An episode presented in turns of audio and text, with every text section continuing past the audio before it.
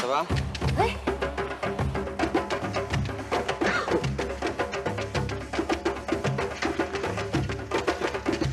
أعرف، أنت إذا 我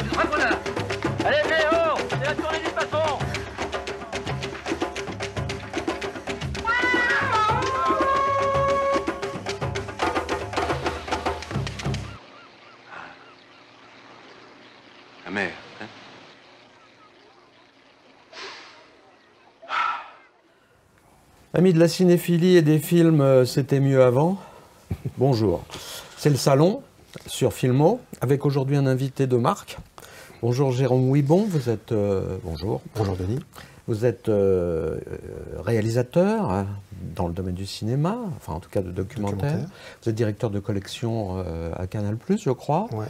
euh, sur des films euh, qui concernent ceux dont on va parler aussi euh, aujourd'hui. Euh, bref, vous êtes un historien du cinéma et vous êtes le bienvenu dans le salon. Merci. Permettez-moi de vous présenter Charles Nemes, réalisateur, analyste et homme de talent et de goût. Et bon vivant. Ouais. Et blessé. Légèrement blessé, mais c'est ce qui donne le prix à son héroïsme. Enfin, J'expliquerai l'origine de la blessure tout à l'heure. bien sûr, c'est important, c'est un peu, un peu de suspense, ne messiez point. Euh, cher Didier Philippe Gérard, vous êtes vous-même. On ne vous présente plus. Je suis tout à fait d'accord avec ça. Bon. Alors, chers amis, euh, je parlais de- du cinéma, c'était mieux avant, euh, parce que le- la thématique d'aujourd'hui, c'est euh, donc les francs-tireurs du cinéma français des années 70, qui va nous permettre de découvrir six films, entre autres, mais six films qu'on va traiter là maintenant, euh, qui euh, sont singuliers, soit parce qu'ils ont eu des succès inattendus, soit parce qu'ils ont des points de vue inattendus, soit parce qu'ils ont marqué l'histoire du cinéma alors qu'on ne les attendait pas. Et euh, chacun est en effet un, franc-tireur, un, excentrique de ce qui se faisait dans la grosse production de cette période-là. Alors, on aime ce qui ne ressemble pas à, ce qui se fait d'habitude. Et ce que je vous propose, c'est tout de suite peut-être de commencer sur euh, un des premiers films. On va les découvrir au fur et à mesure. C'est La vieille fille, en 1971, un film de Jean-Pierre Blanc euh, qui met en scène Annie Girardot et Philippe Noiret dans les rôles principaux. Et euh, peut-être que vous pouvez nous donner un peu une idée de, de- de l'esprit, euh, Jérôme, de ce film. Oui, ça se passe pendant les, les vacances d'été à Cassis, donc dans une pension de, de vacances, comme ça se faisait beaucoup à l'époque. Et Philippe Noiret arrive parce que sa voiture est, en- est tombée en panne. Et donc, pendant que sa voiture se, se fait, est réparée, il, il séjourne là et il va rencontrer un, un microcosme euh, de, de- de vacanciers, euh, notamment euh, Annie Girardot, qui est donc la vieille fille, Bon, même si lui, on- lui c'est un peu le vieux garçon, et aussi des personnages assez pittoresques, excentriques. Il y a évidemment il y a Edith Scobb et, et Michael Lonsdale qui font un couple assez hallucinant. Euh, il y a une, il y a une, voilà, une femme de chambre qui est jouée par Marthe Keller, euh, qui est assez euh, Oui, euh, portée sur la chose, enfin, Uh-huh. a l'air assez Coquine. intéressée, coquine, voilà, pardon. Euh, Jean-Pierre Darras, voilà. Et ça va raconter le quotidien, en fait, et la rencontre, petit à petit, euh, entre un homme et une femme. Alors, euh, vieille fille et vieux garçon, bon, ils ont 40 ans, hein, c'est pas si vieux que ça, en fait, mais c'est... Et, et voilà, c'est- ça va donner un film très singulier, Mhm. je trouve, euh, dans euh, la carrière de, de Noiret et, et, et Gérardo, qui, euh, qui vont jouer parfois des mariés femmes, on entend Repoulet quelques années après. Mhm. Et puis voilà, un type d'humour un peu particulier. Le film s'ouvre quand même sur un, un mariage avec un corbillard qui passe, et sur le corbillard, il y a quand même un autocollant Écoutez RTL, Oui. qui me fait beaucoup rire, moi, et qui donne un peu, je trouve, le ton de- du film Oui. sur ce qu'on va voir. Oui et non. Enfin, c'est c'est vrai qu'il y a beaucoup de traits d'humour comme ça. Il y a des choses, il y a une observation so- sociale un peu féroce parfois. Mais moi, je trouve que ce qui fait le prix du film, et Charles en parlera compétemment après, euh, c'est euh, euh, son rythme, c'est-à-dire cette capacité qu'il a à observer, à laisser du temps, à éloigner les dialogues Ouais, parfois. il y a beaucoup de silence. Énormément de silence, et c'est pourtant un film qui est complètement palpitant, alors qu'il ne s'y passe quasiment rien. C'est-à-dire que c'est l'histoire d'une séduction qui se fait sans séduire. Mm. C'est-à-dire, c'est euh, c'est le film qui raconte quelque chose qui n'arrivera peut-être pas. Oui, c'est Et, ça. euh, c'est- et- et de ce point de vue-là, c'est euh, c'est- c'est de la dentelle, quoi. C'est euh, mais euh, vous avez une hypothèse délicieuse, euh, Charles, sur euh, le, le- le- le couple en premier plan et le reste. Oui, enfin, moi, ce qui m'a frappé, outre le rythme, du film, c'est-à-dire euh, des séquences euh, de durée diverses, mais qui finissent par un fondu au noir, une ouverture, donc une espèce de gestion du temps euh, arbitraire, de segment après segment, c'est qu'on a deux personnages réalistes vraisemblables, qui sont Girardot et Noiret, et autour d'eux, ceux que vous avez cités, Lonsdal, Edith Scobb, euh, Bart Keller d'Arras, et d'autres, qui sont légèrement caricaturaux. Et ce décalage fait que euh, ça met de la mise au point sur, sur les héros par euh, différence de traitement euh, de, de vraisemblance. Et ça, c'est absolument manifeste, délibéré, ça Ouais, provient ouais. de l'écriture, Ouais. de la façon dont, dont- dont- dont- dont, euh, il les fait jouer, etc. Et la deuxième chose, qui est, qui- pour, pour compléter ce que vous avez dit sur cette, cette séduction qui se fait toute seule, c'est que c'est un film dont pratiquement l'ensemble du dialogue, sauf chez, euh, chez Lonsdal et Scobb, qui sont quand même euh, au-dessus du monde normal, oui, le dire, sont. Euh, euh, mais entre Girardot et Noiret, ce ne sont que des platitudes. J'assume le mot, ce ne sont que des platitudes. Or, la séduction se fait euh, par-delà l'incapacité de se parler. C'est un film sur la timidité, c'est un film sur la réserve, c'est un film sur l'incapacité de parler, peut-être, Sur l'incapacité de le dire. fait, oui. Et le sentiment monte malgré eux. Et, et la façon dont ils jouent ça, eux, c'est absolument euh, euh, bouleversant, parfois souriant. C'est vraiment une grande actrice, un grand acteur pour arriver à faire, à, à faire une chose qui est tellement. Il, il joue exactement le contraire de ce qui se produit et, et on le ressent. Et, Et et il à cet joue égard-là, le exactement film le est absolument émouvant. Quoi. Ils jouent exactement le contraire de leur propre nature. En Ah oui, plus. oui, c'est ce que j'allais dire. Noiret, euh, qui est quand même qui peut faire la grosse voix, comme euh, l'appelait Rapneau. Là, il est dans sa petite voix. Mm. Et, et, et, euh, Annie Girardot, c'est pareil. Elle Ouais. peut euh, pas- prendre des colères terribles. Et c'est vrai que sur le côté un peu excentrique du film, je sais que une des influences de Jean-Pierre Blanc, c'est Fellini, euh, c'est 8 et demi. Euh, et notamment, je sais que le- il y a une, une petite scène dans le film où, euh, euh, à, à l'accueil de, de l'hôtel, il y a une jeune fille qui arrive complètement chauve. Et en fait, c'est un clin d'œil au 8 et demi de, de Fellini qu'a voulu faire Jean-Pierre Blanc. Euh, et c'est vrai que cette confrontation entre euh, un quotidien lambda d'un homme et une femme qui se rencontrent pendant les vacances, entourés par des excentriques et, des, et des hauts perchés, hein, quand même. Edith Scobb, elle est extraordinaire quand même. Euh, et, ça fonctionne en fait. Mm. Oui, alors que sur le papier, c'est peut-être pas évident. Mm. Euh, Oui, bah, d'ailleurs, je crois que les producteurs étaient très inquiets euh, sur le devenir du film et que c'était un a- succès surprise. Mais il a failli pas sortir en plus, oui, parce oui. que euh, Mm. en voyant le résultat final, euh, je n'étais pas convaincu, le distributeur encore moins. Et je crois que c'est l'échec de- de- des deux Anglaises et le continent de, de- de Truffaut Ouais. qui, euh, qui laisse une- un vide dans, dans la programmation, permet au film de sortir et d'être un gros succès à l'époque. hein. Il y a des hasards heureux. Didier, alors, euh, votre, déjà, qu'est-ce que le film vous a inspiré d'une part et d'autre part, euh, qu'est-ce qu'on peut dire de... Je ne peux que rebondir euh, sur, sur ce qui vient d'être dit en, en ajoutant peut-être que, alors que leurs personnages, je parle de Noiret et Girardot, ne sont pas follement sympathiques à l'origine, ils deviennent particulièrement attachants. Oui.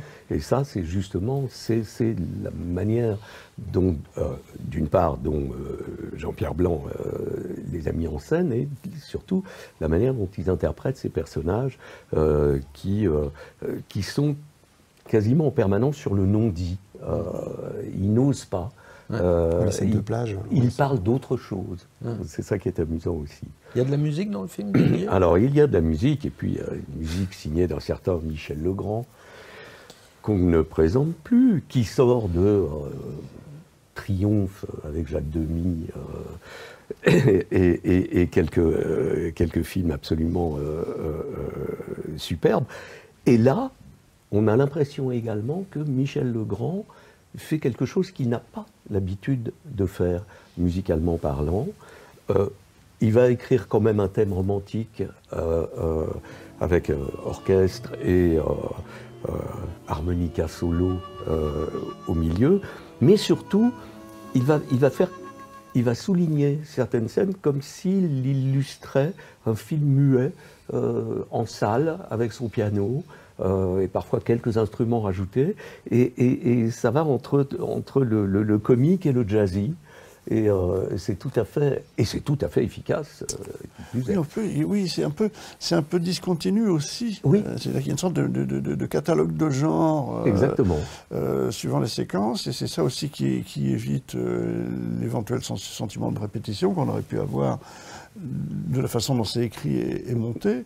Euh, et je voulais ajouter à ça, parce que je pense que c'est déterminant, c'est que euh, il y a une séquence entre guillemets à la Godard ou à la Buñuel, c'est-à-dire où la musique monte et on n'entend plus le dialogue, alors exact. qu'ils sont en plan relativement rapproché, ce qui est assez culotté quand même. Euh, et il y a un travail sur le son, c'est que le- il y a beaucoup de choses qui sont rebruitées, qui sont oui. sorties de leur vraisemblance, notamment dans la salle de restaurant, etc. On va presque dans la caricature. Voilà, où ça va chercher de- du, du mixage de dessin animé, Oui, presque, oui, oui, ou de oui. burlesque.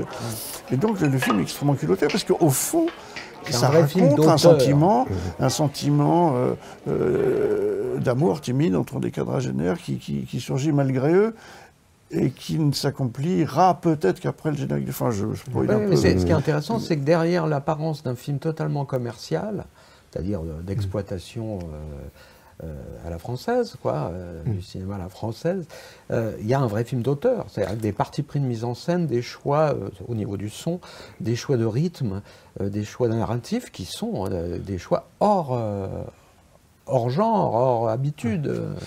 j'avance un peu, mais c'est vrai que c'est aussi. Les films qu'on va évoquer après sont aussi un peu comme ça. C'est-à-dire qu'on prend des têtes d'affiche, Mm. des acteurs bankable, euh, même si c'est pas le terme d'à l'époque. Mais en fait, les, les- les sujets ne le sont pas, en fait. Et les traitements des sujets ne le sont jamais. Euh, et c'est déjà le cas dans, dans La vieille fille. Euh, voilà, donc c'est- vraiment intéressant de. de- Et puis, c'est un premier film. Jean-Pierre Blanc, c'est vraiment son premier film. Il va pas confirmer. Confirmé, non. Malheureusement, après, on- je ne sais pas trop pourquoi, il va faire un film avec Miu Miu et, et Julien Clerc, seul film avec Julien Clerc en, en comédien. Et euh, la carrière va, va- va- va s'arrêter plus ou moins, enfin un peu de télé, tout ça. Mm. Et c'est vraiment dommage parce que le premier film, est, parce que euh, Annie Girardot lui fait confiance. Et, euh, Mais J'ai lu quelque part que, que Noiret et Girardot étaient associés à la production. oui, je pense que très tôt, euh, en tout cas Girardot, c'est sûr, oui, ça c'est sûr. la- la- la- Parce qu'il est allé les chercher en fait et ils l'ont soutenu, ils l'ont aidé avec leur, euh, leur aura. Il y a un point commun, c'est totalement anecdotique, mais il y a deux cinéastes euh, dans ceux qu'on va évoquer pendant cette session qui ont commencé, qui ont failli devenir médecins. Euh, c'est euh, Jean-Pierre Blanc et Jean-Jacques Benex qui étaient tous les deux en fac de médecine euh, au moment où ils ont bifurqué vers le cinéma. Ceci n'a pas grand-chose à voir. Non, juste, oui, pardon Didier. Pardonnez-moi, je voulais. Je, Je vous en prie. Je vous interromps juste pour dire que c'est uniquement euh, le petit clin d'œil amusant. Nous avons sur la plage une ravissante figurante Oui. qui se fera connaître un peu plus tard.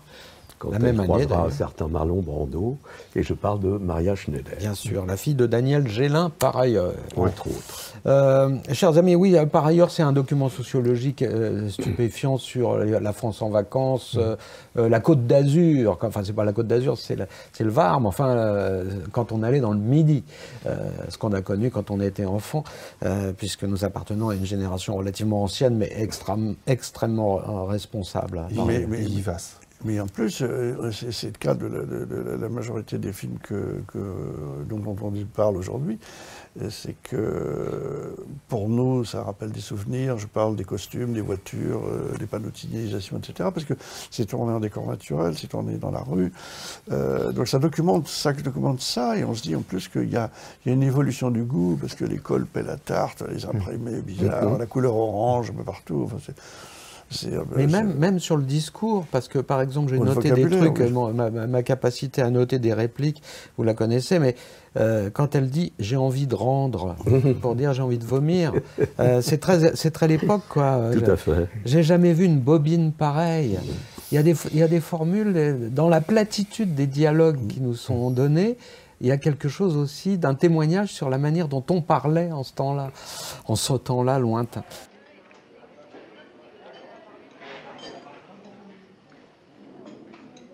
soir, nous sortons, mon mari et moi. Nous allons écouter un concert de musique spirituelle. Au temple. Elle veut dire de musique sacrée et à la maison de la culture. Mais c'est à la maison de la culture, pas au temple. Tu m'avais dit que c'était au temple? Non, mais non, je t'ai jamais dit ça.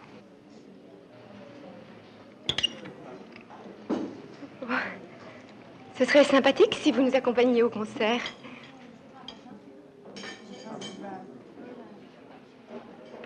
Et puis mademoiselle Bouchon aussi peut nous accompagner si elle veut. Mademoiselle? Mademoiselle Bouchon? Mademoiselle Bouchon? Est-ce que je voudrais être ailleurs? Mademoiselle? Elle n'entend pas. Mademoiselle Bouchon, Comment? Il y a un concert de musique sympathique, enfin, je veux dire euh, spirituel, Non, je dirais sacré. à la Maison de la Culture, en ville. Traitement de choc 1973, alors là, film totalement atypique dans le cinéma français, signé d'Alain Gessua avec Annie Girardot de nouveau, Alain Delon par ailleurs. Et Charles peut-être va nous faire un résumé de la situation, enfin, synoptique. Écoute, il y a un personnage joué par Annie Girardot, qui était une femme cadre, cadre d'entreprise, euh, fatiguée, pas tout à fait en burn-out, mais euh, pas bien, euh, se rend dans une institution en On ne disait Bretagne. pas burn-out, on disait dépression nerveuse à l'époque. Je parle maintenant, je veux dire, je ne parle pas d'époque. On disait nervous breakdown. dans Oui, le- oui, oui, oui, voilà. Alors, euh, here it comes, comme disaient les Rolling Stones. euh, euh, donc, euh, se rend dans une institution euh, au bord de la mer en Bretagne, dans laquelle euh, un, médecin euh, réputé qui s'occupe des classes supérieures, joué par Alain Delon, soigne avec son traitement personnel magique et secret des gens qui sont dans cet état de fatigue, qui se retrouvent régénérés. Donc elle arrive, elle se retrouve donc entre des gens qui sont de la même condition sociale qu'elle, dans une espèce de petit cercle coterie, coterie de patients résidents. Et, et- et- et tout le film va être euh, euh, une évolution vers la découverte de la réelle pratique d'Alain Delon. Euh, pour tout vous dire, c'est une sorte de, de thriller. euh, Horrifique, un peu. Horrifique. horrifique, voilà. Donc c'est en ça que c'est extrêmement atypique pour le cinéma français de cette époque. euh, Et, et dans lequel, en plus, avec des acteurs qui ne se destinent pas du tout à, à ce genre-là.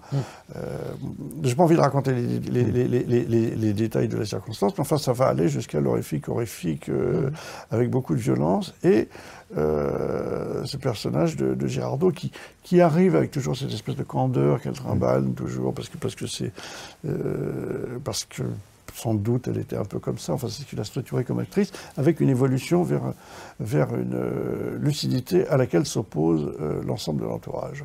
Jérôme Ouibon, euh, euh, pour les gens qui, les cinéphiles qui aiment, il y en a beaucoup, qui aiment le genre, qui aiment le cinéma trash, gore, etc., c'est une borne traitement de choc dans le cinéma français parce que c'est un film tellement isolé. euh, Peut-être que le précédent c'était Les yeux sans visage. Ouais, ça. Euh, voilà, il y a une sorte de continuité Ouais, erratique dans le cinéma français de films qui d'un seul coup euh, basculent vers l'horreur. Oui, parce que Gessua, d'un Gessua, donc euh, faire au moins un franc-tireur du cinéma français, avec ce qu'on disait tout à l'heure, toujours des castings assez hallucinants. Il va faire Le Chien euh, quelques années après avec Depardieu, Depardieu, Lanoux, ouais. enfin, Ouais. Il arrive à convaincre les comédiens. Là il, ah, là, il arrive à convaincre Annie Girardot très facilement. Et le film se monte sur Annie Girardot. Mm. Et c'est Raymond Danon, le producteur, qui amène Delon, euh, qui dit oui. Voilà, qui, est- qui est aussi très curieux dans ces années-là. hein. Il, il fait des polars, mais il fait aussi plein de films. Monsieur Klein, évidemment, mais Delon est très très curieux et très euh, euh, voilà très intéressé par d'autres cinéastes. Et Gessua, oui, il est et c'est quand il fait ce film-là, il n'a pas tourné depuis 67. hein. Euh, il a fait Jeune Massacre, qui a eu très très bien reçu à, à Cannes, et il a il a pas réussi à monter un film de science-fiction entre les deux avec Annie Girardot qui s'appelle La planète bleue, puisque ça décide des budgets euh, colossaux. On est à l'époque où Jodor- Jodorowsky essaie de faire euh, Dune. hein. donc Ouais. euh, il y a- des mouvements quand même assez forts en France, des ambitions de, de- de- de science-fiction. Et donc il fait traitement de choc. Et, euh, et lui, il est très intéressé par, euh, par euh, l'anticipation. C'est-à-dire que le, le film montre ce que pourrait donner euh, des expérimentations, euh, ce qui n'est pas le cas encore à l'époque, Mhm. les, cellules souches, tout ça. Et il est passionné par ça. Quoi. Mhm. Et, et- et aussi, j'avais lu qu'il était très influencé par le, le nouvel Hollywood. C'est-à-dire que cette manière de tourner avec des, des grands acteurs, euh, Gene Hackman, Dustin Hoffman et tout ça, sur des sujets euh, plus terre à terre, et en tout cas plus proches du, du- du- du quotidien. Et, et je pense que Traitement de choc est un peu dans cette mouvance-là. quoi. Du cinéma de grand spectacle, mais euh, avec des acteurs, mais quand même euh, avec des thèmes très, très sombres. Pardon, mais j'ai la sensation que le film est à la- procède à la fois de- de- de- d'une époque révolue et euh, en effet euh, fantasme sur un- une forme de transhumanisme. L'époque révolue, pour moi, c'est par exemple, ça c'est de la pure mise en scène, c'est-à-dire que, par exemple, le phare qui balaye la nuit euh, la mer pour renseigner les bateaux, mais qui là nous fait penser à un mirador, puisqu'on a quelque chose qui a à voir quand même avec un souvenir funeste qui est celui des expérimentations nazies. Enfin, c'est ce que j'ai vu moi. Vous allez me dire, c'est peut-être de l'abus de- euh, mais quand même, il y a quelque chose de- du docteur Mengele derrière tout ça, quoi. C'est- Et c'est encore très présent dans les consciences en 1973, ces choses-là. Enfin, il y a la hantise de- d'une science dévoyée. euh, Je crois que c'est la même année qu'il y a ces garçons qui venaient du Brésil. voilà, euh, c'est ce que j'avais vu de euh, Schaffner, voilà, Qui parlait, qui parlait un peu de, de même et- chose, ouais. De, Donc, euh, Et là, et là, dans l'histoire, on a des garçons qui viennent du Portugal. Non, qui vient du Brésil. Des- et, Et, ah non, du Portugal, oui, pardon. Voilà. Oui, et du Brésil, oui. les deux. et du Brésil. Et d'ailleurs, la musique qui est signée, euh, co-signée par Alain Gessua lui-même, euh, euh, fait énormément euh, euh, référence au, au folklore brésilien, à la Ouais. samba. Mm, euh, mm. Et euh, c'est euh, tout à fait plaisant. Mais c'est vrai que ça crée un effet de décalage, Oui. puisque oh, il y a cette, cette côte atlantique très. Enfin, c'est à Belle-Île, Belle-Île, c'est Belle-Île à en Belle-Île, mer, ouais, oui. Belle-Île en mer, qui est quand même très sauvage, très âpre.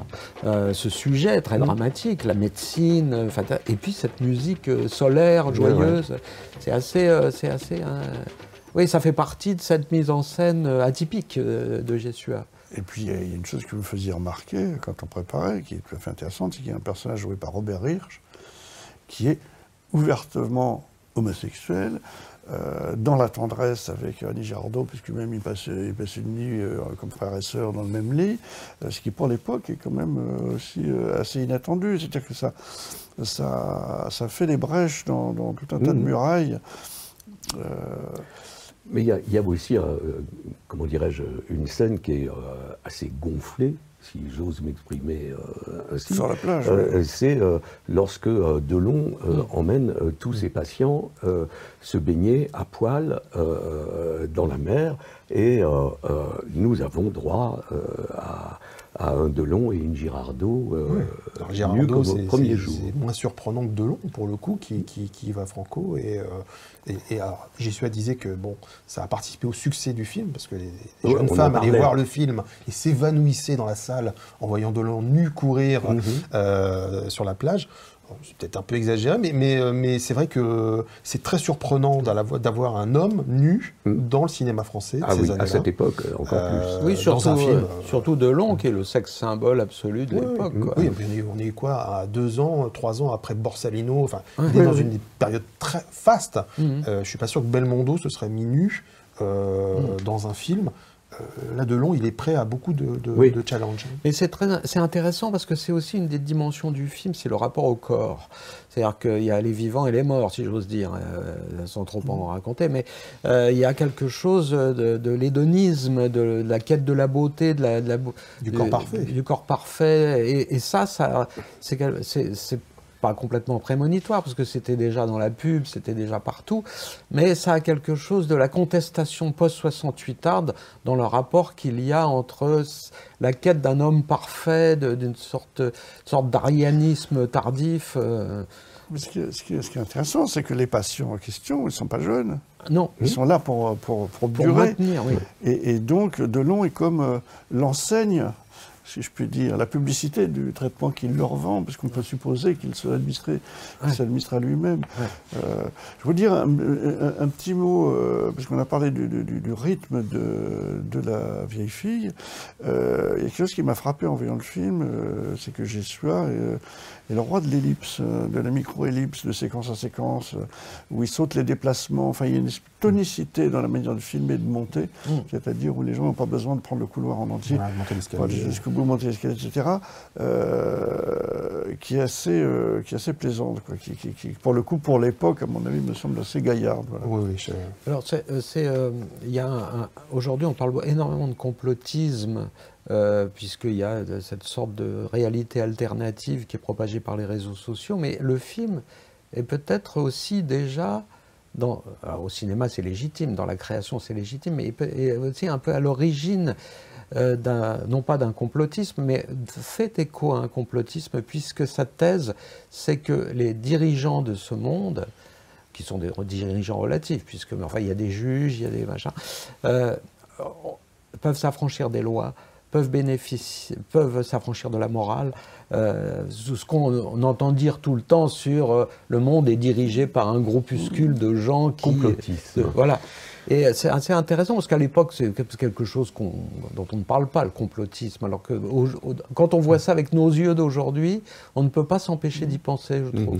Et je pense que ça se voit à l'époque dans le cinéma américain. Ouais. Euh, Pakula à cause d'un assassinat, toutes ces choses-là. Oui. Et pas du tout dans le cinéma français. Non, enfin, je pense pas, euh, Ouais. même si Comicaire, c'est plutôt euh, 79 euh, plus tard. Mm. Mais euh, et Gessua, il est, il est, voilà, il- je trouve qu'il il est, il est un pont entre deux rives. Il est, il est influencé par le cinéma américain, Mm. mais il fait des films français, vraiment très français.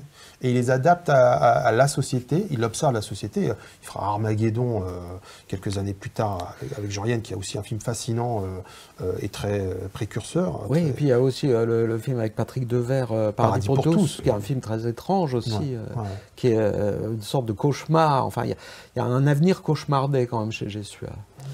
Didier, euh, un mot encore que vous vouliez euh, Non, mais je crois prononcer? La, la- la seule chose que euh, j'ai envie de prononcer, c'est que le film est proprement fascinant parce que, et c'est le talent justement de Gessua, c'est qu'il nous prend par la main dès le départ sur allez, quelque chose d'assez, disons, banal. Euh, une femme qui arrive, euh, qui rejoint d'ailleurs, c'est peut-être ça qu'il faut préciser également, qui rejoint son ami. euh, euh, Qui est joué par Robert Hirsch. qui est joué par, par Robert Hirsch, et c'est lui qui lui a conseillé de venir Mm. euh, dans cet institut pour se requinquer. Et puis au, passage, on peut dire qu'il y a une critique aussi en- en- sur les, les, les- les thalassothérapie, les, euh, cette sorte de para euh, médecine euh, de- que, que ne peuvent s'offrir que les gens qui sont quand même un peu fortunés les au classes bord de la mer, euh, dans une forme d'épure. et, Mhm. et- et- et- et- enfin bon, bref. Pardon, je vous ai coupé la parole. Non, mais c'était juste le, le- le- le- comment dirais-je, souligner le, le côté fascinant dû effectivement à la mise en scène qui est très, très efficace.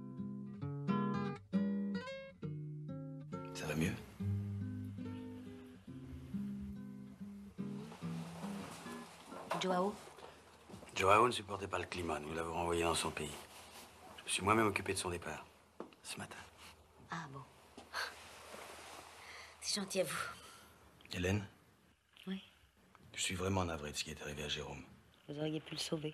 Vous aussi, vous auriez pu le sauver. Mais il ne vous l'a même pas demandé.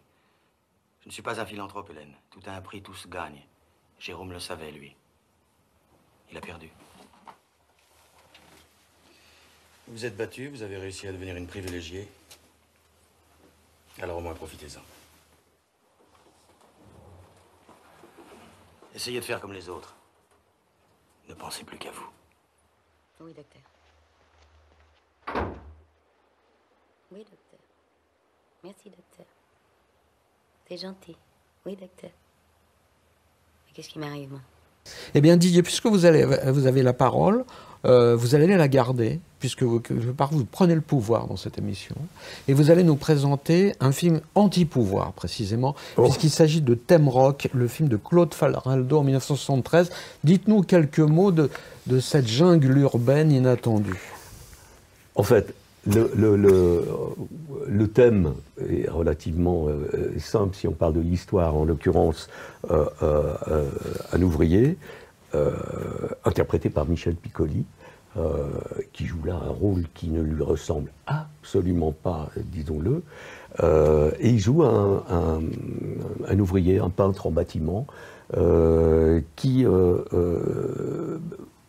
bon, qui vit dans un appartement avec sa mère et sa sœur, euh, pour qui, disons-le, il a une certaine attirance. Euh, Pas pour la mère, hein. Et j'ai bien dit sa sœur en dernier. Et euh, il, il va sur un chantier surprendre son patron, joué par un certain Romain Bouteille, mais je vous laisserai ensuite euh, nous en dire plus. Euh, il va surprendre son patron qui est en train de draguer la secrétaire, euh, ravissante Marie Lutolo, euh, précisons euh, au passage, et il va se faire virer. Et là, il va basculer, et, mais réellement basculer, il va commencer à détruire tout le mur extérieur de sa chambre. Quand je dis extérieur, c'est-à-dire qu'il donne sur la cour et barricader absolument euh, euh, toute la pièce et vivre comme, comme, comme une espèce de... de- D'homme des de- cavernes. de- comme, comme un fauve ou un homme des cavernes. Euh, Ouais, il y a je un, crois tout- qu'il faut... un chemin de régression. quoi. Voilà, et il faut arrêter là le- le- l'histoire proprement dite pour ne parler que d'une chose, c'est que ce film, euh, euh, euh, en fait, ne parle que de la remise en question de l'autorité, euh, euh, euh, de, de- du, du- du vivre ensemble euh, euh, tel que euh, existe euh, en France euh, dans les années 70. Et tout ça est remis en question euh, euh, par d'abord le comportement de euh, euh, Temrock. euh, C'est le nom du personnage. c'est son nom, et dans une forme absolument euh, euh, inhabituelle, en l'occurrence, il n'y a pas une ligne de dialogue compréhensible. Tout le monde grommelle, tout le monde hurle, tout le monde jacasse, mais on ne comprend pas un mot de ce qu'ils disent. On se doute parfois, ne serait-ce que quand ils s'engueulent, euh, on imagine le propos, mais il n'y a pas une phrase de dialogue compréhensible dans tout le film. Et Et alors ça, c'est très étonnant. C'est en préparant l'émission que je me suis lancé dans une imitation d'un discours péremptoire de Romain Bouteille quand il vire euh, Temrock, que faisant des gestes, je me suis moi-même euh, meurtri le nez. Voici l'explication. Voilà, l'effet Temrock euh, continue.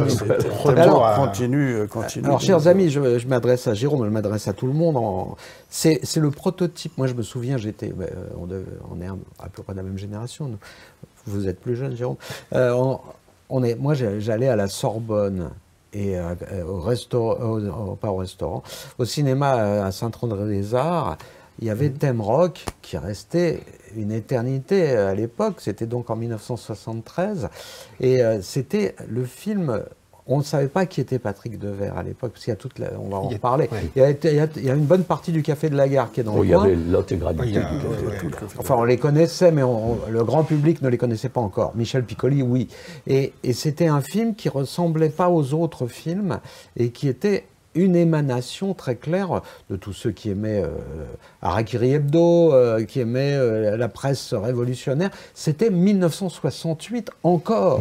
C'était là, il y avait les slogans partout. Et c'était un film 68 art et presque... euh, comment dirais-je il, il- il annonçait presque le mouvement punk qui allait arriver bien des années après et qui.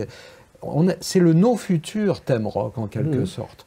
Alors, bon, je vous laisse réagir. Euh, donc, vous, vous avez vu le film à sa sortie. Donc, je- moi, j'ai regardé, c'est sorti en, en mars 73. C'est une très bonne date parce que c'est ma date de naissance, par ailleurs. Euh, euh, et et c'est vrai que là, il y a Thème Rock. Et en mai, il y aura La Maman et la Putain. Il y aura La Grande Bouffe. Enfin, J'aurais adoré euh, voir tout ça en même temps. Ouais. Euh, le film est, est atypique aujourd'hui, mais en fait, à l'époque, il ne l'est pas. Il était- il- Euh, non, il il est pas, dans une absolument. mouvance très, très, très- Par rapport au cinéma français, après, il il fait l'est. 200 000 entrées, hein, c'est pas un événement euh, Mm. euh, grand public euh, comme le sera euh, la Grande Bouffe par exemple. Euh, mais c'est vrai qu'il y a et, et il y a la prise de risque de Michel Piccoli. Il y aura l'an 1 aussi. Oui, c'est il aura ça, tous oui, bien sûr, là, qui est plutôt l'équipe du Splendide. euh, Mm, il, y a, il y a- il y a des gens beaucoup du Splendide. Mm. Enfin, il y a plusieurs. Là, c'est vraiment le Café de la Gare qui est présent. euh, Bien sûr, et il faut quand même citer Coluche, il faut citer. Miu Miu, il y a il faut citer, vous avez cité Patrick euh, euh, Devers, mais Romain Henri- Bouteille, Henri Guibet. Guibet. euh, et et, euh, petite précision également pour ce qui concerne le casting, euh, tous les acteurs, en dehors de Thème Rock, jouent plusieurs rôles, plusieurs personnages. Et ça aussi, parfois, c'est troublant. Euh, Non, Romain Bouteille joue le patron de, de- de- Voilà. voilà, et puis il est aussi le, le- le type qui lustre sa et voiture. nettoie euh, sa bagnole. Et il est, de il est un Ducrot. des flics aussi. Ouais. Euh, Oui, c'est vrai. Et c'est extrêmement bien fait parce qu'on voit bien que c'est le même acteur, mais on n'a aucun souci de compréhension. Ce sont des personnages différents. Euh, c'est. Euh, et puis, moi je, moi, je pense quand même que le souvenir que j'ai de l'époque, c'était quand même singulier. C'est qu'il y avait à l'époque des films, des films hardis, si je puis dire. Donc la typie, la typie euh, était typique, mais, mais celui-là, parmi les atypiques, était totalement atypique. Et c'est un film de la jeune génération, c'est-à-dire c'est un film des gens qui ont fait euh, mai 68, euh, mmh. ceux qui vont lire Actuel, qui, mmh. qui lisent Charlie Hebdo, enfin Charlie Harakiri à l'époque. c'est la contre-culture, c'est l'archétype d'une contre-culture.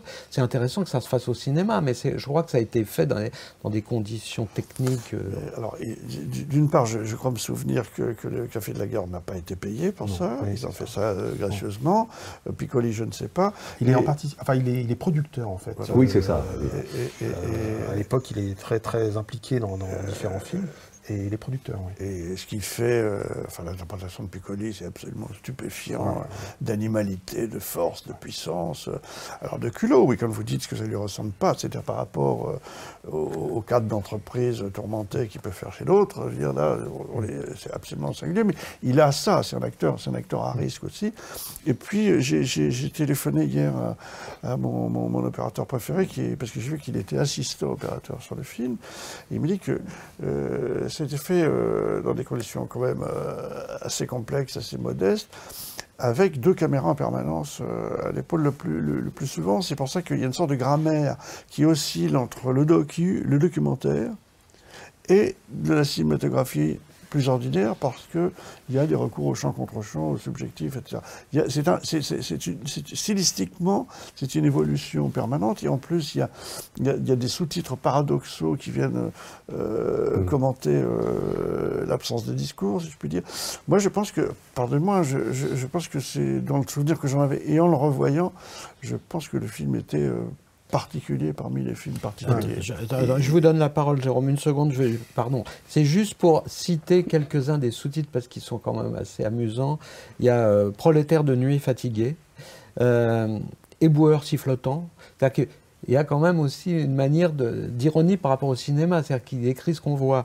Euh, et puis le, plus beau, c'est foule prolétaire bigarrée mais homogène. et, mais il y, a, il y, a, on va en reparler, on, a, on aurait pu en parler, si on va en reparler avec Corbert, il y a le situationnisme qui est là aussi. C'est cette manière de mettre en perspective et en bilan le cinéma en remettant en cause ses fondamentaux, sa manière. Parce que Faraldo, et là je vous laisse la parole, Jérôme, Faraldo c'est un atypique aussi, il, vient de nulle part, enfin. Oui, oui c'est drôle parce que j'ai regardé un peu comment la, télévision française avait euh, promotionné le film. Et Piccoli est venu chez Midi Première, chez, Daniel Gilbert, mmh. pour parler de ce film. Donc c'est quand même en tout cas euh, en surface, présenté comme un film normal. Euh, et Piccoli euh, résume ce qu'on disait, c'est un type qui perd son boulot et qui, il y a des, voilà, il n'y a, pas de dialogue. Et Daniel Gibert pense que regarde, je sais pas, les choses de la vie, quoi. Mm. Donc, et, et c'est vrai que vous parlez du, cinéma des saints et des Arts. Je pense que c'est un, film euh, vraiment euh, avec une distribution, euh, une petite distribution. Il va faire que 200 000 entrées, donc je pense que. mais ça va durer, durer, durer. Et c'est vrai que la réputation du film est, venue jusqu'à nous.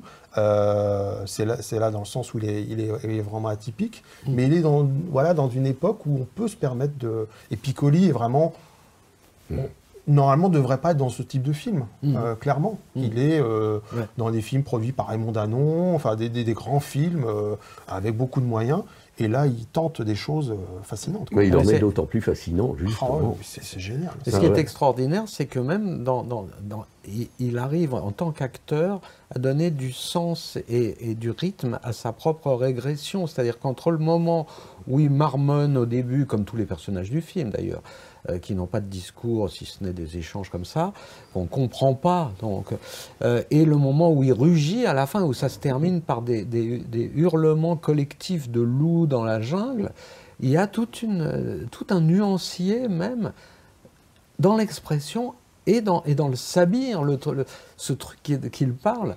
Euh, et ça, c'est vraiment un exercice d'acteur stupéfiant parce que il donne une vérité à quelque chose d'impossible. D'indéfendable. Indéf- C'est euh, et c'est la- bon. Enfin, on savait que c'était un immense acteur, mais à chaque fois on est sidéré.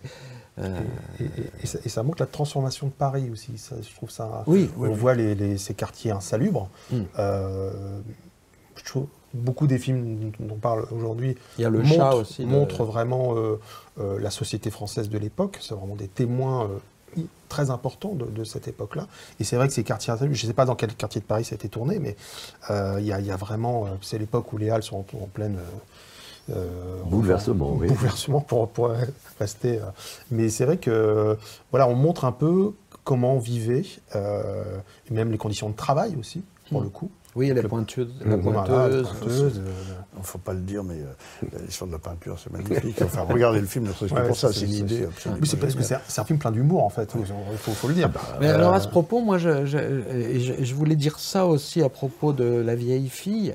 Euh, Il y a, j'ai l'impression, chez Temrock et dans la vieille fille, quelque chose de tati qui traîne euh, dans le rythme, dans l'observation, dans le temps donné, dans le son, le travail Ouais. sur le son. On pourrait dire peut-être que La vieille fille, c'est une version contemporaine de, de, de- de- des vacances de Monsieur Hulot. Il y a, Ouais. il y a, des, il y a des correspondances. Et c'est vrai que sur le travail du son, ça rappelle énormément Jacques Tati, ouais, Ouais. clairement. Euh, sur des films comme Mon oncle. Play- je me souviens, Playtime, c'est plus tard, mais. euh, Mais il y a- mais il y, a de ça dans Temrock aussi, parce que, parce que l'horloge qui coucou euh, qui sonne à chaque fois qu'on oui. voit Oui, la- oui, ça c'est la un gag tatiesque Ouais. typique. Quoi. Et il y a un truc extraordinaire, c'est que quand même, c'est un film qui parle quand même un peu de, euh, d'inceste, entre autres, enfin de- c'est transgressif. Euh, et euh, la, la mère, donc qui se, subodore que son fils et sa fille ont quand même euh, une liaison un peu contre nature, euh, elle- chaque fois qu'il y a la manifestation de quelque chose de sexuel, même quand elle ne le voit pas, elle sursaute. Il y a une sorte de running gag dans le film qui est... un- Mais parce que le film est en même temps très drôle, quoi. il est très étonnant. Très... On ne s'ennuie pas, il y a il y a peut-être un peu de longueur après, mais globalement, c'est un film. On n'a- on n'arrive pas à analyser la sensation qu'on éprouve. C'est pas une comédie. C'est un, film. C'est un univers totalement Voilà. à part. Mm. Et une fois qu'on est dedans, on, on- Je pense que c'est un on tract. est- On est bien. Ouais. C'est une sorte de tract. Hmm. Euh, C'est un, film politique. Oui, c'est un film politique. C'est un film politique, très clairement. Rejet de la société de consommation, enfin, qui, qui est, qui est clair. Oui, de l'autorité, euh, de, de- de- de l'autorité, de, l'autorité patronale. De C'est pas vraiment un film. C'est un film qui est bercé par un, un courant politique, mais c'est une allégorie plutôt. C'est-à-dire que son idée, c'est quand même d'aller chercher sur la régression, mais- sur le mais- retour à, à la pré-civilisation. Oui, mais quand je dis, quand je dis, c'est pas un film politique euh, au sens de Costa Gavras. Hmm. Mais c'est Non, un non, film non, qui mais fait de la politique. Mais c'est ce que vous disiez Voilà, tout à l'heure, c'est l'héritage de tract. 68 euh, également. C'est un film qui est un objet politique, si je puis dire, et non pas un discours sur la politique. Voilà. Mais beaucoup de films des années 70 sont engagés. hein, Ouais, Bah, pratiquement tous les films dont on parle, Ouais. sauf peut-être La vieille fille qui ne donnait pas de connotation sociale euh, au personnage. Rezan, die Kribalasta avec le fond de tabac.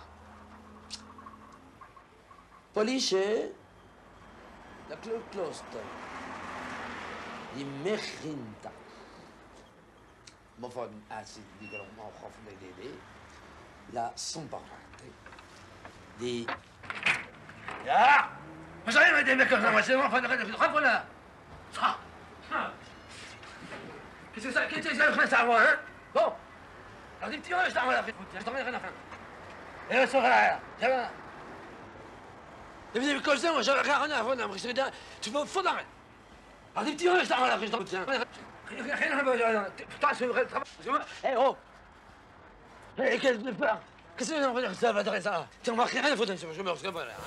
Cher Didier, je pose avec affection ma main sur votre bras parce que vous allez essayer, je dis bien essayer, de nous résumer très sommairement un film qui est peut-être le plus inattendu, le plus sidérant et peut-être pas forcément le meilleur euh, de cette session, qui est un film de Serge Corbert, Ur- Corbert, Ursule et Grelu en 1974, avec Girardot et Fresson. Mais qu'est-ce que c'est que cette Ursule et Grelu?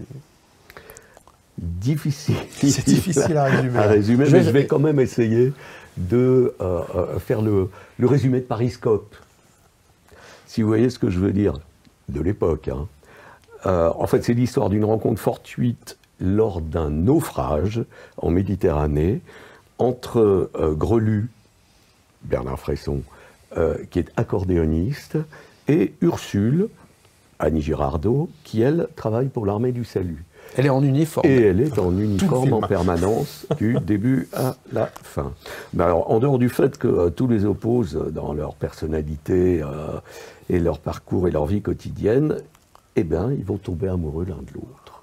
Se séparer, se retrouver, etc. Je n'en je n'en dirai pas. Oui, parce que c'est un film euh, éminemment, je sais pas, euh, burlesque, surréaliste, on ne sait a- pas a- trop, Jérôme. Vraiment du burlesque, ce qui n'est pas un genre euh, euh, qui a les faveurs du public français, en tout cas, dans la comédie. Euh, moi, ça m'a fait penser un peu à Zazie dans le métro, qui avait quand même été un échec aussi à sa sortie. Donc, même si la, postérité a, changé notre avis là-dessus. Et c'est vrai que c'est un film complètement inattendu dans le cinéma français et dans la carrière aussi de, de, Girardot. Alors, elle a beaucoup tourné avec Michel Audiard dans des films assez farfelus, euh, dont on se souvient. euh, D'ailleurs, je crois que la même année, elle fait Elle cause pas le flingue euh, voilà, avec lui. Euh, et c'est vrai que Bernard Fresson, parce qu'à l'époque, ils sont en couple, hein, c'est pas un secret, ils sont restés plusieurs années ensemble euh, à cette époque-là. Donc, euh, ça montre, c'est à la fois une comédie de Serge Corbert avec des, des acteurs, et ça montre un peu l'histoire d'amour de Bernard Fresson et d'Annie Girardot. Euh, ont l'air de bien s'amuser, même si on a su que Bernard Fresson euh, avait tendance à plutôt taper, euh, Mhm. taper Annie Girardot. donc on a, euh, voilà, il y a, y y un côté euh, très surprenant dans ce film. Euh, elle peint tout en rose. hein, elle, elle- elle- elle aime, enfin le personnage de, de- de Ursule euh, euh, peint tout, tout ce qu'elle trouve sous la main en rose. En rose. Euh, et ça donne des situations assez, assez farfelues. Euh, et je trouve qu'il y a un bon rythme dans le film, euh, parce que le point de départ est un peu surprenant. On se dit ça va pas tenir à une heure et demie. Et finalement, euh, parce qu'ils se croisent, ils se- Oui, parce qu'en fait, ça saute Voilà, d'une on situation à une autre, passe de qui plusieurs- sont- où ils ne sont pas forcément ensemble, C'est ça. mais ils finissent par se retrouver chaque fois après euh, des péripéties euh, difficiles à résumer. Et bon, voilà, c'est. Je dirais, d'abord, il faut être amoureux de euh, est- pour, voir on le film. forcément amoureux de Girardot à cette époque-là.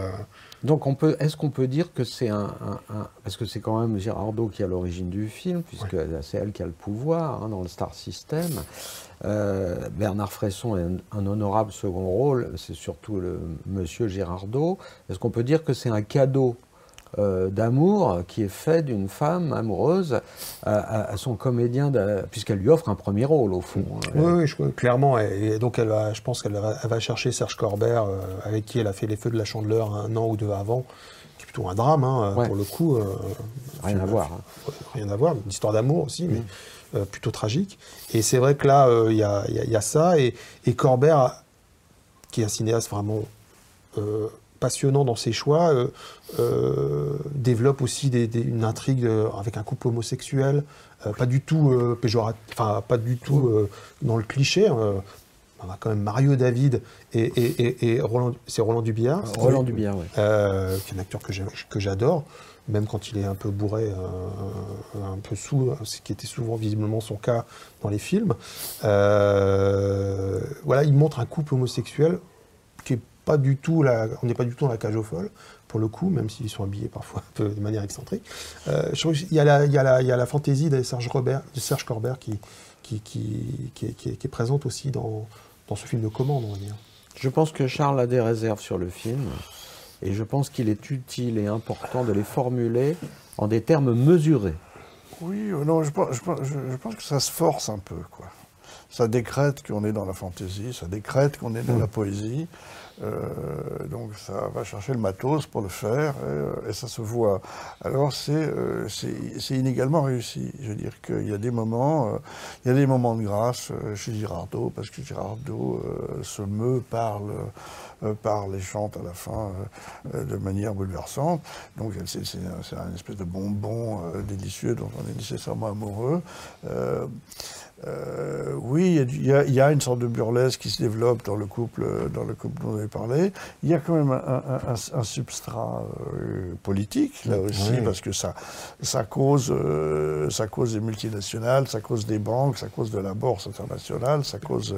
Pétrole, ça, ça cause de, ça cause de tout ça. D'ailleurs, je n'ai pas absolument compris la fin, mais je pense que c'est pas bien grave. Je pense qu'en gros, il est contre. Voilà. Et, et- alors évidemment, c'est des réserves que je fais là, mais, mais, mais, mais, mais, en même temps, à l'intérieur de tout ça, il y a, y a- toujours un moment où ça rebondit sur quelque chose de, de- de- satisfaisant. Donc moi, j'ai- connu euh, Corbert, et, et je pense que ça lui ressemble. C'est-à-dire, c'était euh, c'était un, un homme qui était entre, entre l'ambition et la prudence en permanence. Je veux sa carrière de télé démontre ça. Ou quand il fait les bidochons, euh, je veux dire, il y va sans y aller en y allant quand même. Donc, donc, donc il y a une espèce de, de- de côté où la, la- la soupe est claire, puis tout d'un coup, euh, il y a la boulette de viande, et puis de nouveau la soupe est claire. Mais, mais euh, c'est une telle curiosité, ce truc.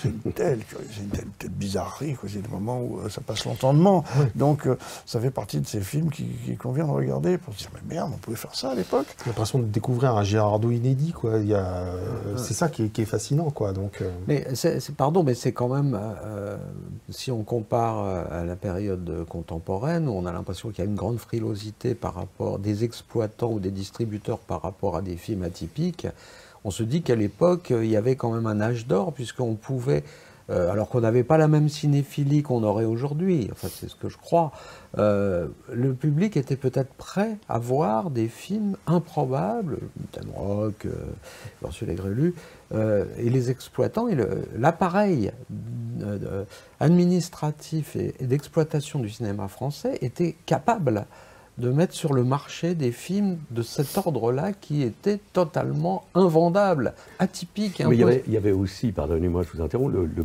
le fait que euh, c'était euh, l'époque où, euh, au-dessus du titre, vous aviez le nom des acteurs et que c'était la chose qui euh, était censée attirer le public. C'est toujours vrai. Oui, oui, sauf mais que, nous sommes bien d'accord. Sauf que euh, les acteurs en question prenaient des risques, allaient faire, euh, allaient faire des choses. Parce que on, on- voilà, on est au troisième film euh, avec Mademoiselle Girardot, où, où à chaque fois elle est à l'initiative, où- pour, elle- le pour- elle aide à monter le film. à Oui, monter. elle use et, de et que, pouvoir. et que dans la fréquentation plus récente qu'on peut avoir euh, de certains acteurs que je ne nommerai pas, euh, quand on leur propose des choses euh, un petit peu à gauche ou à droite de la ligne droite, ils expliquent que vis-à-vis de leur public, ils peuvent pas. En fait, ils nous expliquent que vis-à-vis des producteurs et des distributeurs, ils veulent pas prendre le risque de faire un truc qui pourrait se casser la gueule. Donc, ils préfèrent faire, je ne nomme personne, un truc tiède qui va maintenir euh, le seuil de la respectabilité et de leur euh, vendabilité. Donc, donc, donc, à cet égard-là, le film est admirable. Et c'est le troisième film euh, dont on parle, produit par Raymond Danon, qui montre bien qu'il peut produire à la fois Sauté, Tavernier, des premiers films comme La, La vieille fille, ou un truc euh, d'Urlu-Berlu, comme Ursule et Grelu, j'ai réussi à le dire sans... Voilà.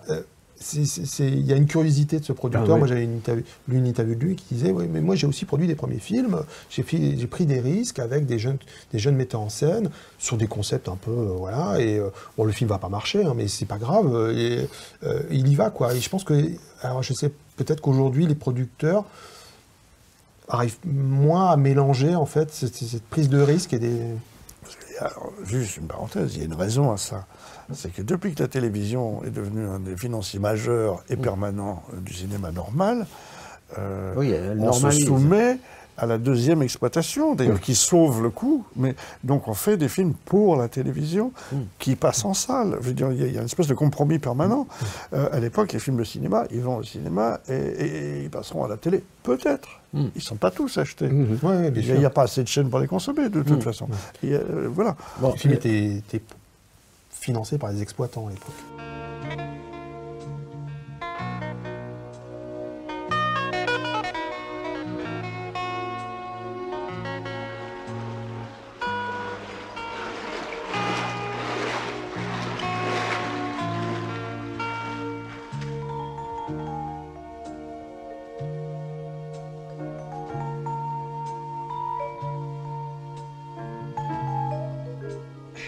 Alors si cela vous est agréable, nous avons ce soir des barquettes au caviar, de la louse à l'encre de sèche et des sorbets de mangue.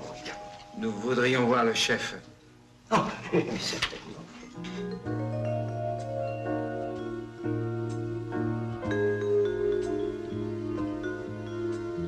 À votre service, madame. Est-ce que nous pourrions avoir des tomates farcies? Merveilleux. C'est une idée merveilleuse. Fraîches Nous les avons cueillies il y a à peine deux heures dans le jardin. La farce. Un rêve, du filet de veau, du pain frais. Quelques feuilles de basilic. On ne peut rien vous cacher. Eh bien, j'espère qu'on aura été à peu près complet sur la question. Je vous propose de parler euh, quelques instants d'un si joli, j'allais dire un si joli visage, parce que je vous regarde tous et je vous le trouve charmant. Euh, mais c'est surtout qu'il y a le visage de Valérie Mérès dans le film d'Étienne Perrier qui s'appelle en réalité Un si joli village. Le film est de 1979, c'est tiré d'un roman et c'est euh, dans la tradition du cinéma français peut-être légèrement chabrolienne, euh, la représentation d'un- d'un- d'un- d'une crise.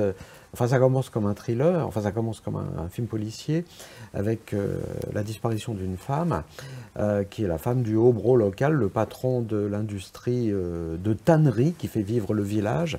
Patron qui est incarné par euh, Victor Lanoux, euh, avec cette euh, autorité naturelle euh, qu'il est capable de donner.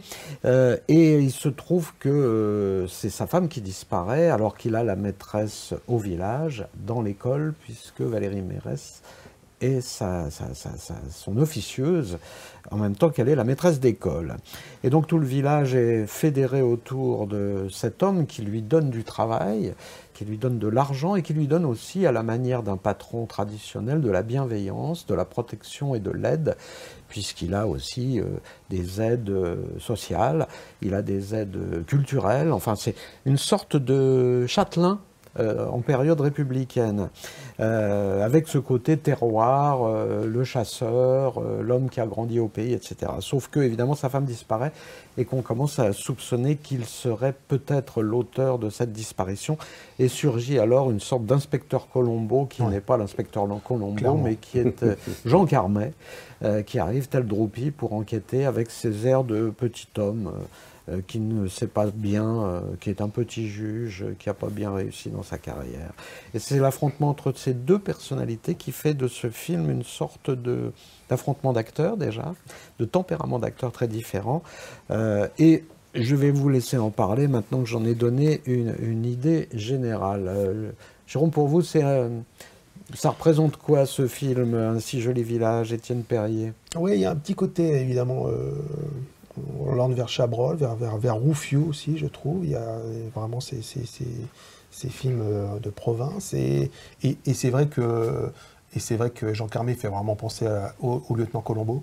Euh, vraiment le, le type euh, qu'on soupçonne, enfin ça va pas être, il va pas me gêner dans, mon, dans, mon, dans mes faits. euh, On le remarque à peine. On le remarque à peine. Vrai rôle de composition pour Jean Carmet, parce qu'il dit à un moment euh, euh, non, je ne bois pas de vin, je ne bois que de l'eau. Connaissant le côté bon vivant de Jean Carmet, c'est assez drôle. Voilà, et c'est vrai que Lanou, il est, il est cette, cette espèce de de- d'homme.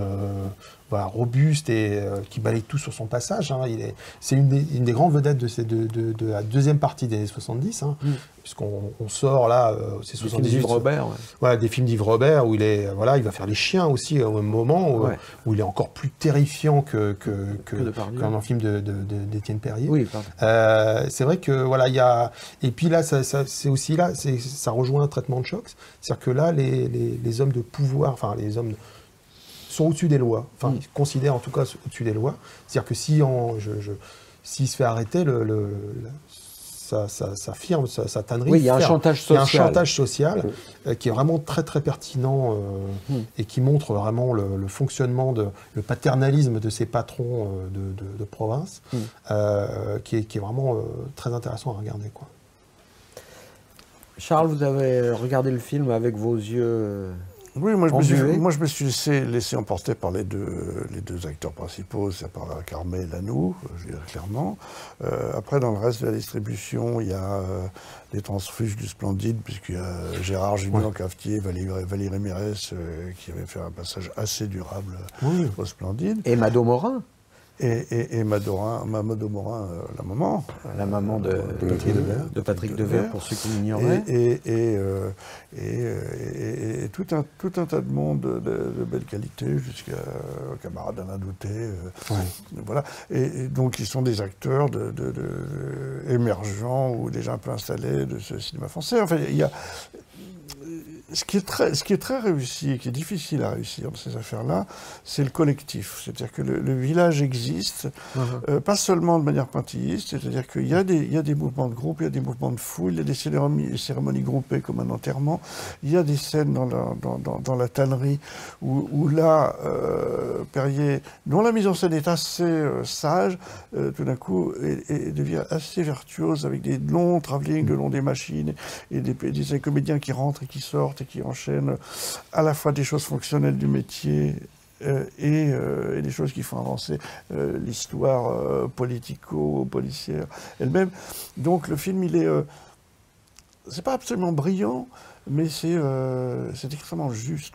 Et encore une fois, ça nous remet, euh, euh, ça, ça nous remet dans l'époque. Enfin, alors c'est un petit peu plus tardif. À l'époque où il y avait une industrie en France. Voilà, dans, Oui, même oui, dans des petits oui, villages oui, qui faisaient vivre, pas partir. euh, Et- et mais oui. juste euh, à la charnière, je dirais de ça, parce que les années 80 vont être terribles pour Voilà, et cette... d'ailleurs, d'ailleurs, il est dit, mais qu'est-ce que vous voulez? Vous avez, vous avez du boulot, vous avez, euh, vous avez un café, vous avez une pharmacie, enfin, tout, ça- tout ça Mhm. est évoqué. Une Donc c'est école. une Et école. une et église, puisqu'il nous est dit qu'il est laïque, mais qu'il a contribué à maintenir un curé sur place Voilà, parce et qu'il réparer l'idée. le toit de, de l'église. Voilà, donc donc c'est annonciateur de, de, de, de, de- de- de la désertification euh, qui, euh, qui est arrivée euh, progressivement après. Donc à cet égard-là, c'est intéressant. Mais c'est intéressant parce que oui, oui, c'est ça que je veux dire, c'est que moi, je trouve ça euh, pas mal écrit du tout. Quoi. Je trouve ça assez, assez filou. Je trouve ça un peu moins, un peu moins flambe euh, quand ça touche aux hommes de pouvoir, parce que c'est un petit peu, un petit peu militant, quoi, militant contre. Mais, euh, on est porté par, par, par, par, la sincérité des acteurs, qui sont, euh, qui sont, qui sont tous bien. Et je vous dis, il y, a- quelque chose. La, mise en scène trouve sa vraie respiration, soit dans les affrontements entre les deux grands, mais là, elle a le droit d'être simple. soit dans les choses de groupe qui sont assez difficiles à réussir et que je trouve qu'il réussit bien. C'est-à-dire, c'est drôle de, drôle de gars, le Puis, Perrier, puis dans les ça. scènes où, euh, avec Lanou et Carmi, il utilise la, euh, la morphologie des deux. C'est-à-dire que l'opposition terrible entre Victor Lanoux, qui, euh, rien, avec un coup de vent, peut emporter euh, Jean Carmé, puis il y a une différence d'âge, évidemment. Je trouve que ça fonctionne aussi très bien là-dessus, quoi, sur, sur le physique des, des- des protagonistes. Et puis, on peut dire un mot de, un peu mot de, Valérie, qui est quand même euh, charmante, et avec une espèce euh, d'apparente ingénuité qui cache, euh, là je parle du personnage, hein, Mhm. pas de l'actrice, qui, qui, qui, Une qui- qui sensualité. cache finalement une détermination, parce qu'elle elle prendra son destin en main. Donc elle, elle- Ouais, elle s'oppose à lui, Elle, hein, elle s'oppose à lui, oui, voilà. Jérôme. euh, pas du tout une potiche. Quoi. Pardon, J- Jérôme, vous pouvez nous dire quelques mots sur Étienne Perrier C'est un- c'est une étrange carrière. C'est un drôle. euh, moi, j'ai- vu que dans les années 60, il a même tourné un film en anglais avec Anthony, Perki- Anthony Hopkins. Oui, il y a une carrière internationale. Voilà, qui, il été assistant euh, longuement, comme beaucoup de cinéastes de cette époque-là. Et il fait des films un peu. euh, voilà, je n'ai plus le, le titre en tête, mais il fait un film avec Jane Birkin plus tard euh, sur le milieu du cinéma aussi. euh, et je ne sais pas pourquoi ce, ce cinéaste est un peu oublié. Le pont vers le soleil, Lion d'or. Euh, Enfin bon, récompensé quoi, un cinéaste qui, qui- qui est belge euh, de, Ouais, nationalité, euh, qui, est un, un lettré, un littéraire et qui va faire Meurtre en 45 heures, c'est de- En- en 45 tours, pardon, qui est- un très bon, avec euh, euh, un Daniel très bon Dario. polar, ouais, ouais, Ouais. ouais. Euh, Enfin bon, un, ciné- un- un cinéaste avec euh, le- sur deux époques un peu. qui est un peu en fin de, c'est un peu sa- la fin de carrière, parce que c'est plutôt un cinéaste qui a tourné dans les années 60. Euh, Didier, euh, pardon, je, je vois que le musicien euh, est, est- est une pointure. Hein Mais Le musicien est une voiture et le musicien est une carrière é- étonnante, puisque euh, on, on- on va parler de Paul Misraki, Mm. euh, qui, euh, après des études classiques, est devenu un musicien très célèbre parce que c'était le musicien de Ray Ventura. Et, Des collégiens. Et ses collégiens. Et, euh, et donc, il a écrit. Il a écrit euh, Tout va très bien, Madame la Marquise. euh, il a écrit euh, Venez donc chez moi. Il a écrit Ouais, tous les grands standards de l'époque. tous les grands Qu'est-ce qu'on standards attend pour être chan- heureux chantés par, euh, par euh, euh, les collégiens et... euh, enfin bref, je ne vais pas euh, tous les citer, mais euh, euh, il a également écrit des chansons avec euh, euh, Charles Trenet.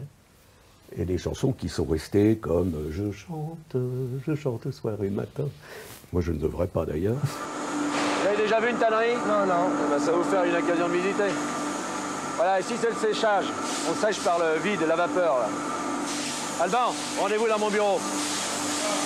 Mon grand-père a fondé la... Attention à vous. Mon grand-père a fondé la première tannerie ici en 1895. C'est comme ça que les Bertins ont commencé. Avant, on était des paysans. Bon roi, à mon bureau, 5 minutes. Attention à vous, allez-y. Là-bas, c'est le tannage. On emploie presque exclusivement des sels minéraux, les sels de chrome, ou alors organiques, comme le formol ou Bonafont, conférence. Christian, ça va pas? C'est de l'odeur. Ah oui. Il n'y a que les étrangers au village qui la sentent. Nous ici, on en est imprégnés. Même les femmes, même les enfants. Parce que c'est une odeur qui rassure. Parce que le jour où on la sentira plus, ça sera la mort.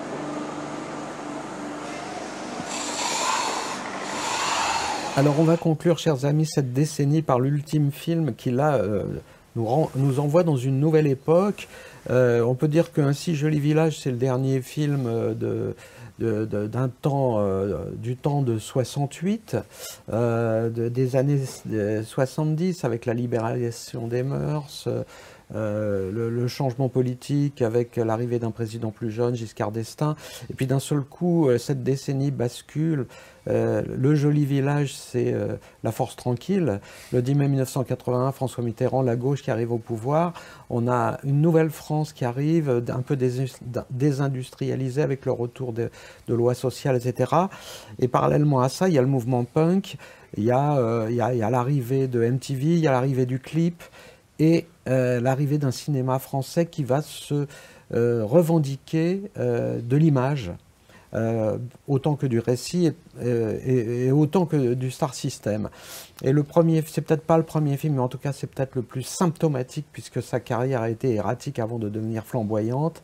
C'est le cas de le dire. C'est Diva de Jean-Jacques Benex, 1981.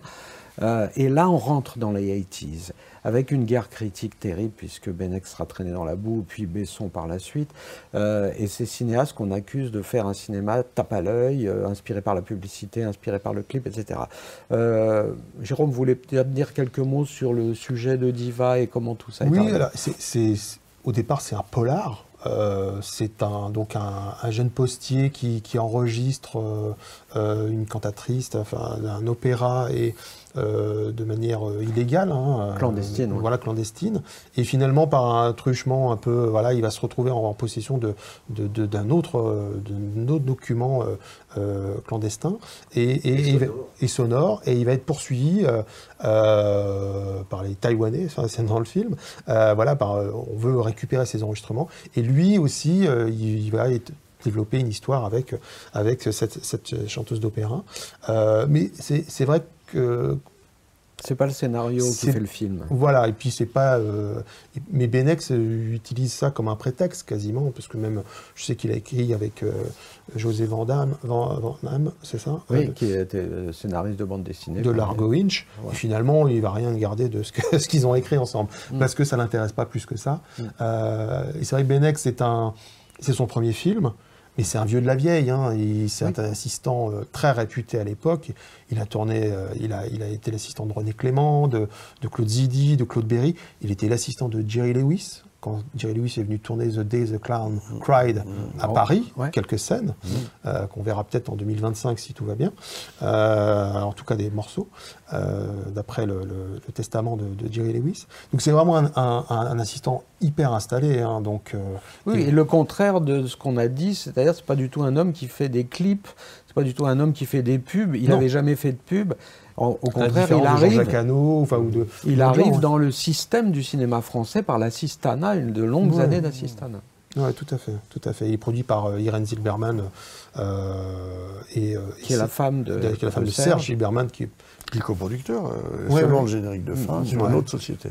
Voilà, c'est ça. Donc, euh, et c'est vrai que le, le- le film est, est un marqueur incroyable de- du, du début de la décennie. Enfin, euh, Alors, ce qu'on peut dire aussi, mais on en a parlé, Charles, avant, l'émission, c'est que, euh, puisqu'on parle d'esthétique, euh, l'esthétique, elle est délibérée. C'est-à-dire que chez Benex, il y a une volonté absolue que le cinéma soit, comme le disait euh,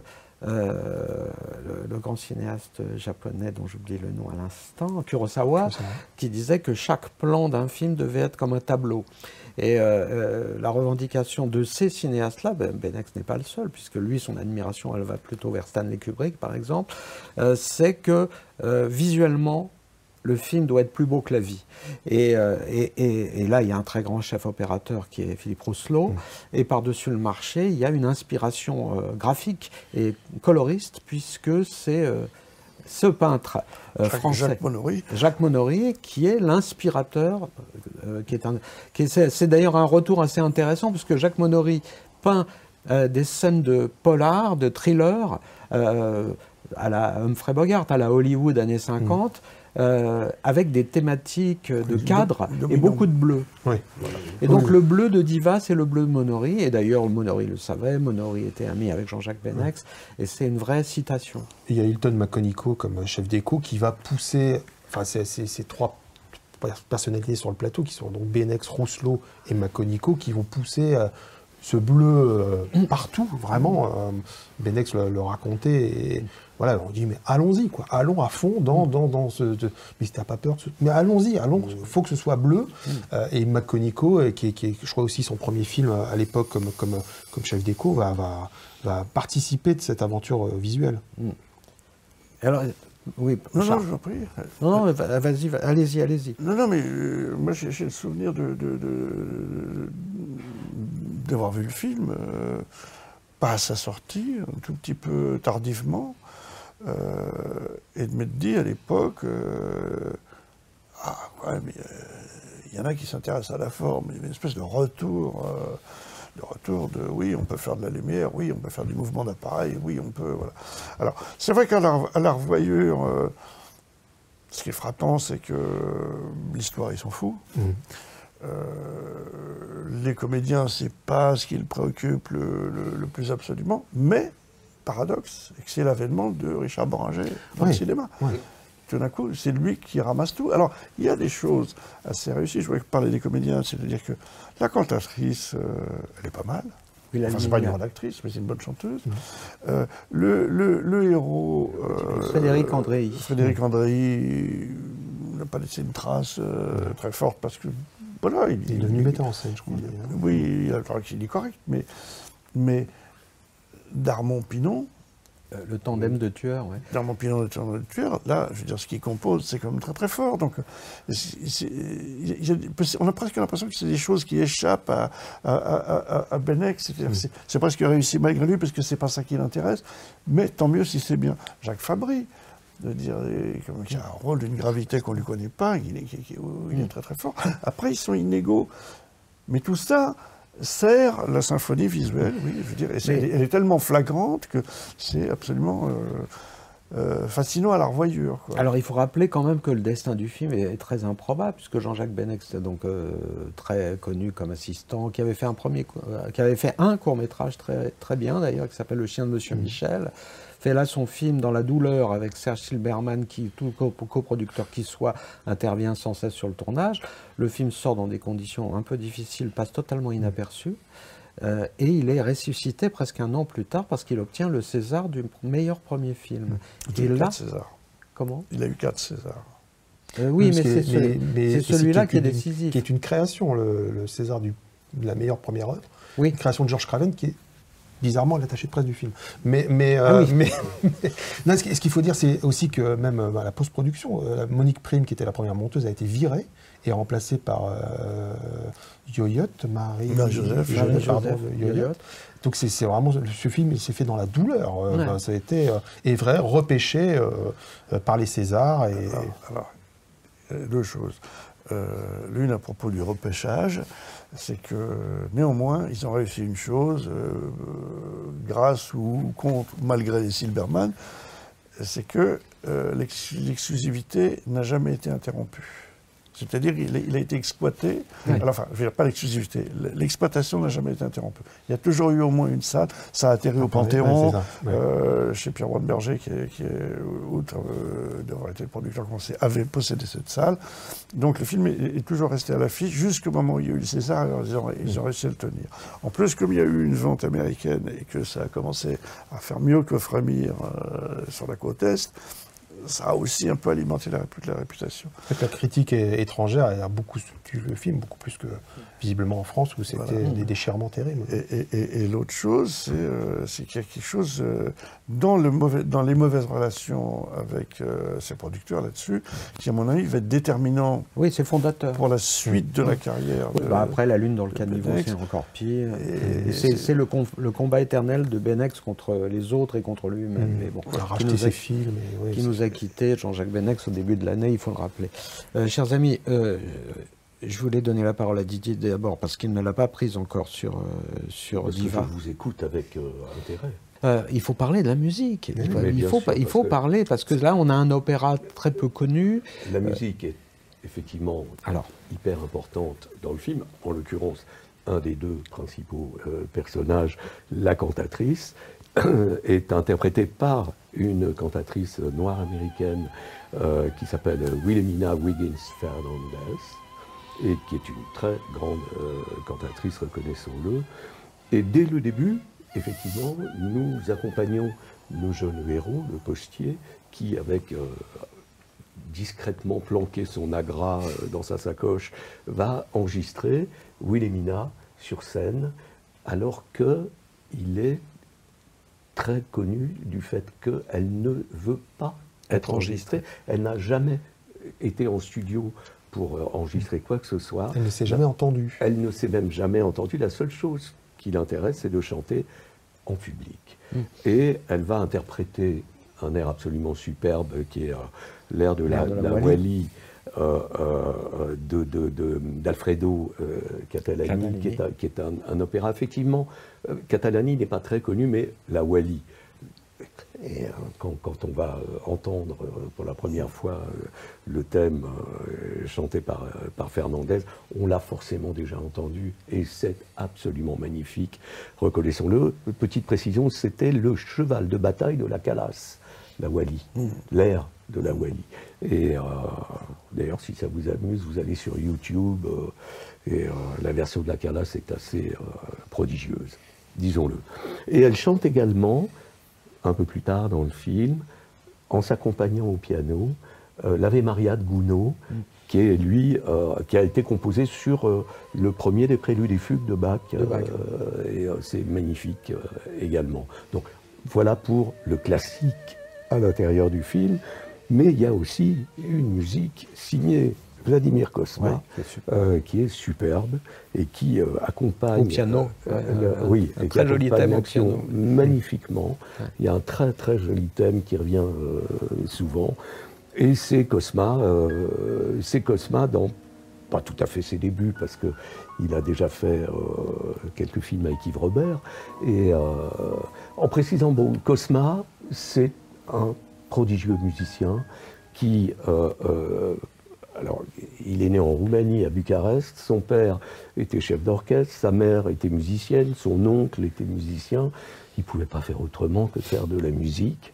Et euh, lorsque sa petite famille a émigré en France euh, au début des années 60, euh, bah, il a continué et il est devenu l'assistant, le second d'un certain Michel Legrand, avec qui, là encore, il a appris mille choses, y compris euh, dans l'orchestration, euh, les arrangements, etc.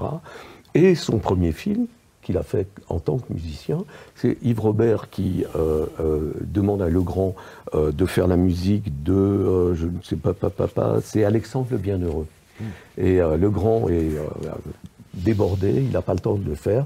Et il met euh, notre ami euh, Vladimir Kosma sur le coup. Et ça va être sa première musique de film, et loin d'être la dernière. La baguette. Le couteau. Pas trop mince, mais pas trop épais.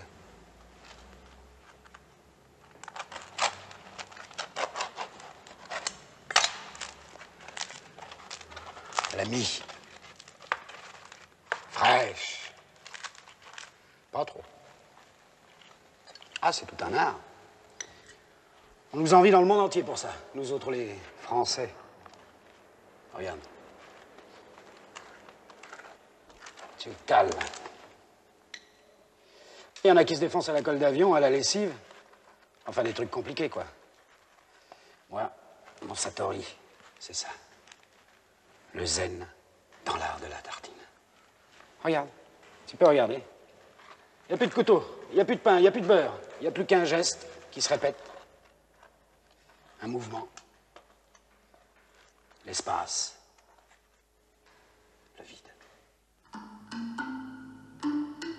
Et Diva, c'est c'est- c'est le film de la reconnaissance, en fait, pour, pour Cosma, parce qu'il obtient le César.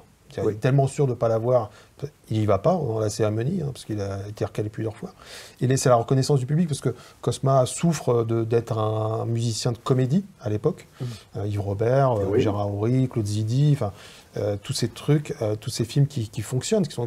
Mais lui souffre vraiment de, de- de- de cette absence de reconnaissance.